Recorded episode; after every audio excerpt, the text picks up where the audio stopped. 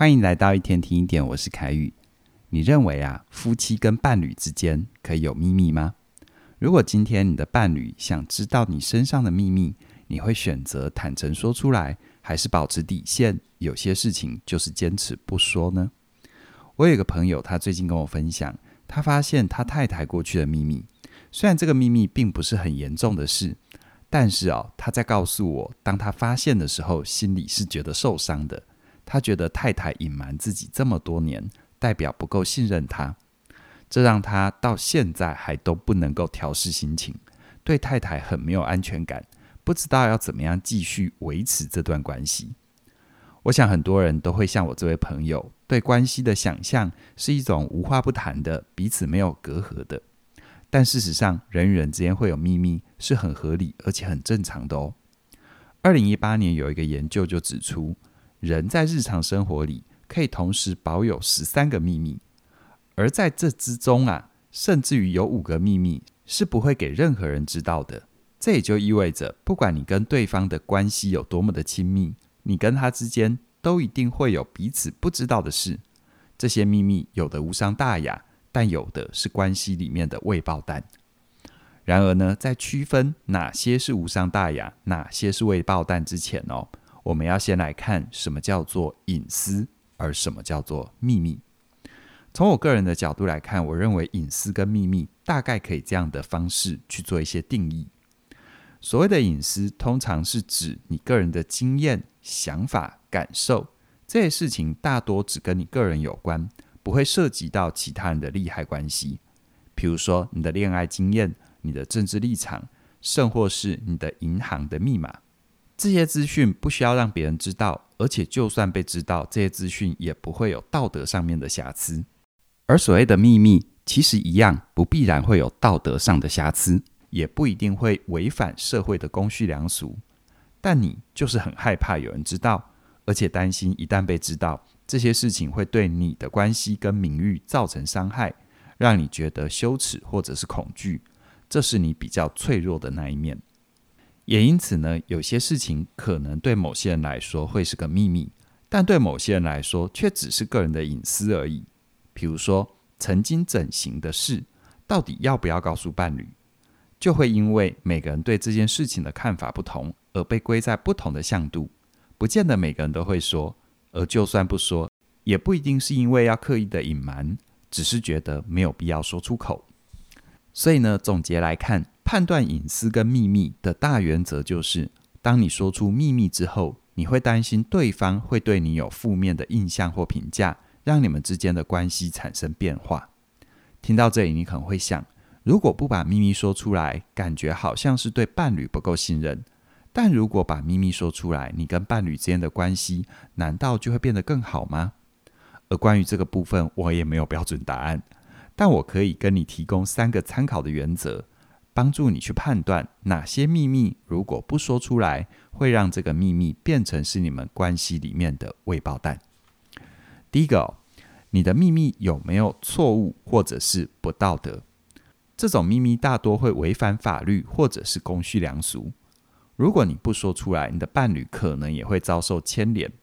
像是比较常见的偷窃、药物滥用、欠债、赌博。虽然说出来之后，你跟你的伴侣可能都要承担法律责任，或者是外界的骂名，但如果你跟伴侣之间有信任的基础，并且有时间消化情绪，那么对方就可以成为你的心灵支柱，陪伴你度过难关，让你们的关系不至于破裂。再来第二个，你的秘密会不会改变现况呢？这类的秘密主要会造成生活上的改变，像是外遇、失业、生病。这种比较特殊的事，虽然你会需要承受伴侣的负面情绪，而你们之间的关系也可能会面临破裂，但如果你愿意提早告知、诚实以对，并且积极处理，那么你们会比较有机会一起找到面对的方法，用最小的伤害过渡到下一个阶段。而最后第三个，你的秘密有没有抵触伴侣的价值观呢？这类的秘密通常比较不会是一件事情，而是比较偏向观念或认知上的冲突，比如说家庭观、金钱观、人生观。你们需要有一段的时间磨合跟确认，你才会发现，在跟伴侣相处的过程里，你需要把这个部分变成一个秘密，因为你发现你们想要的差了太多。所以说，如果你能够提早说出秘密，你就会有机会提早拆开关系里面的未爆弹。但我知道要说出口真的很难，而且如果处理不好，也可能会提早引爆炸弹嘛。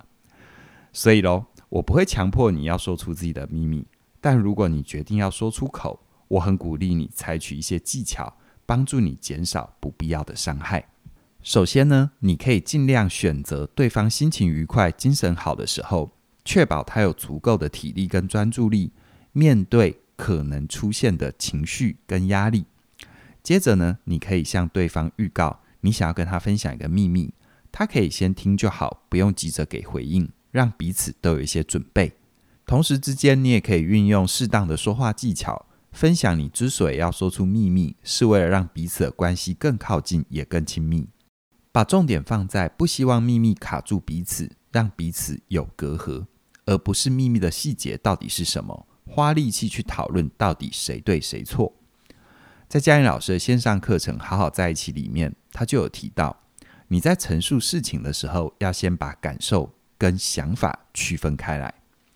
举个例子哦，如果你想要告诉伴侣，你其实有购物冲动的状态，但你说我要告诉你，我没有办法控制买东西的欲望。这种想法上面的表达，就会让人觉得你只是在告诉我，没有想要改变，所以呢，会比较难去同理你的处境。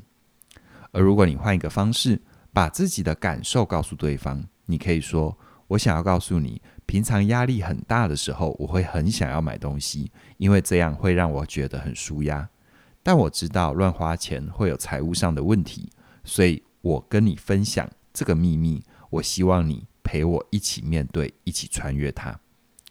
让对方呢可以把自己带入你的情境，更能够同理你的心情。但如果你们的关系已经很脆弱，就连日常的冲突都难以解决，那你真的不需要强迫自己说出秘密的，因为如果你不说会很难受，造成你有其他的情绪问题。而且呢，你真的很想要有人陪，有人懂你，那我会鼓励你寻求第三方的支持，像是好朋友或咨商心理师，帮助你看见解决的方法，找回关系里面的安全感。要记得哦，在公开秘密之前，你需要对秘密有一份坦然，先理解别人听到以后可能会有什么样的反应，接着思考关系可能发生的改变，让自己做好准备。反过来说，如果你觉得伴侣有秘密隐瞒着你，你很想要知道，你也需要先把注意力给收回来，不要强求对方一定要说，学习信任你们的关系，给对方足够的耐心跟尊重，去相信对方如果准备好，他自己就会告诉你。当然了，在准备的过程里，你会体验到很多的焦虑不安，但同时这其实也是一个珍贵的历程。你需要培养好自信，建立安全感。并且培养表达的能力，你才能够把秘密说清楚，或者是把需求讲明白，让对方知道你之所以跟他说，不是要去推卸责任，而是希望一起陪伴彼此，穿越关系里面的风暴，克服所有的挑战。毕竟呢，秘密的重点从来就不是它的内容，而是知道这件事情之后，你们的关系会有怎样的影响。而如果你也想要学习怎么经营关系，让自己有能力面对关系里面的挑战，那么我很欢迎你现在就加入我们的课程，像是嘉玲老师的好好在一起，提升你的心理免疫力，就能够帮助你建立内在的安全感，并且处理压力的情绪，对关系会有一份踏实。而哈克的与人连结的三个秘密，还有我所主理的自信表达力，则是能够帮助你提升沟通的品质，让好的沟通搭起关系的桥梁。最后有一个好消息要跟你分享哦，从即日起一直到六月二号的晚上十二点，这是我们季节限定的优惠——建立关系大补贴的活动期间。只要你加入刚才提到的任何一门课程，就可以享受九五折的优惠。而如果你加入两门课程，包含两门课程以上，你就能够享受九折的优惠。邀请你现在就把握机会，一次打包所有的内容，让我、嘉玲还有哈克陪伴你在成长的道路上一起前进。详细的课程资讯在我们的影片说明里都有连接，期待你的加入。那么今天就跟你聊到这边了。谢谢你的收听我们再会。